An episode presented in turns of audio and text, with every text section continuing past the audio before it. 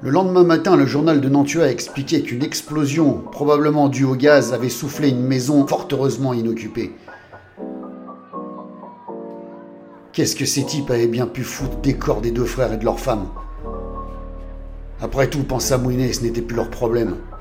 Le Gus, qui avait buté six personnes de sang-froid sans que son rythme cardiaque ne s'emballe, leur avait demandé d'oublier tout ça, et c'est ce qu'il comptait faire, car ces types-là n'étaient pas des plaisantins. Moulinet a très mal dormi ce soir-là. Bon, la bouteille de Diplomatico qu'il a flinguée pour s'enlever les images de tronches explosées n'a pas aidé non plus et l'a entraîné dans des rêves merdiques. Il suivait Ravinsky dans un tunnel sombre et boueux qui puait la pisse. Ravinsky était assis sur un chameau revêche qui n'arrêtait pas de filer des coups de patte à Moulinet, l'enfoiré. Le tunnel a débouché sur un terrain de foot géant où gisaient des corps recouverts de draps.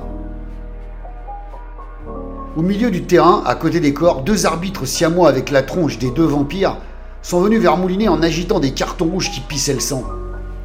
Moulinet s'est mis à courir pour se tirer de ce merdier, mais il n'arrivait jamais à semer les deux frérots qui le poursuivaient et ce satané terrain de foot s'allongeait dès qu'il arrivait au bout.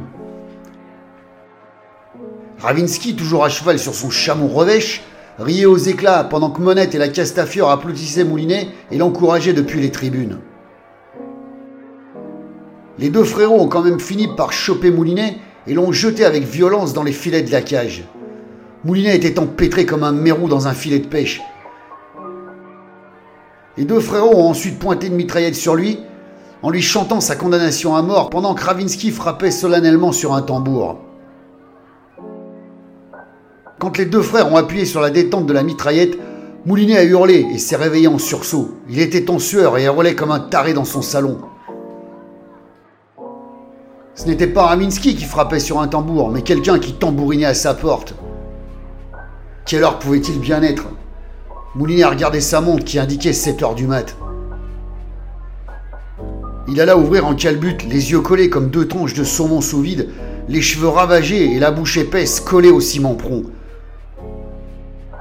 Un petit bonhomme sans âge se tenait dans l'encadrement de la porte.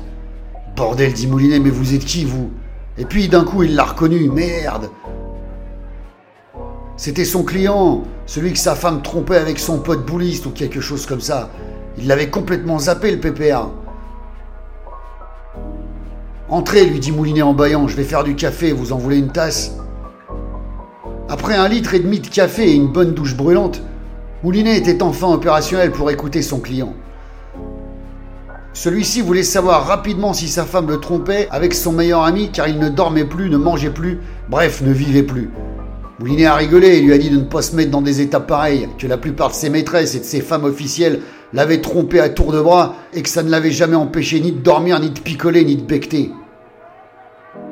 Comme le client était pressé et que Moulinet n'avait pas le temps de faire une filature en bonne et due forme, Moulinet lui a proposé une solution radicale. Mais il l'a prévenu que s'il se plantait, il se retrouverait dans un monde merdique.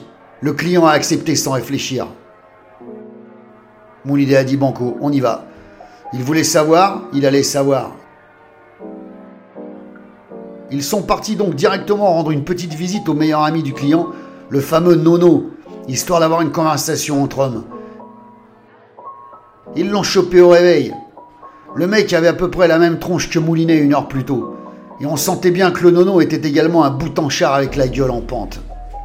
Il leur a payé un café et sur les conseils de Moulinet, son client a demandé cash à Nono s'il couchait avec sa femme. Nono lui a joué la scène du meilleur ami scandalisé, offusqué, écœuré par le comportement de son ami qui venait de gâcher en une minute plus de 40 ans d'amitié. Bla bla bla bla. Trop poli pour être honnête, le Momo, pensa Moulinet qui allait se lever pour le secouer un peu. Mais sans qu'il s'y attende, son client s'est levé d'un coup et a sauté à la gorge du nono pour le rouer de coups jusqu'à ce que l'autre, le pif explosé en sang, avoue qu'il battait bien le beurre avec la femme de son meilleur ami. Après que tout le monde se soit calmé, Nono leur a servi un vieux mar de Bourgogne de derrière les fagots qu'ils ont bu avec le café pour se remettre de toutes ces émotions matinales. Après trois tasses bien serrées, Moulinet les a laissés s'affûter le gosier à l'agnole en pleurant sur leur vie merdique et il s'est tiré.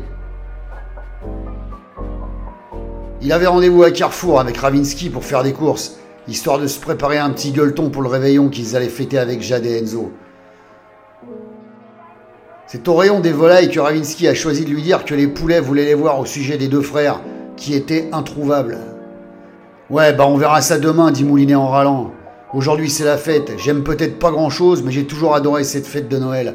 Alors c'est pas deux trous du cul de flic qui vont venir me la gâcher. Deux jours plus tard, ils étaient dans les locaux de Picotti Picota.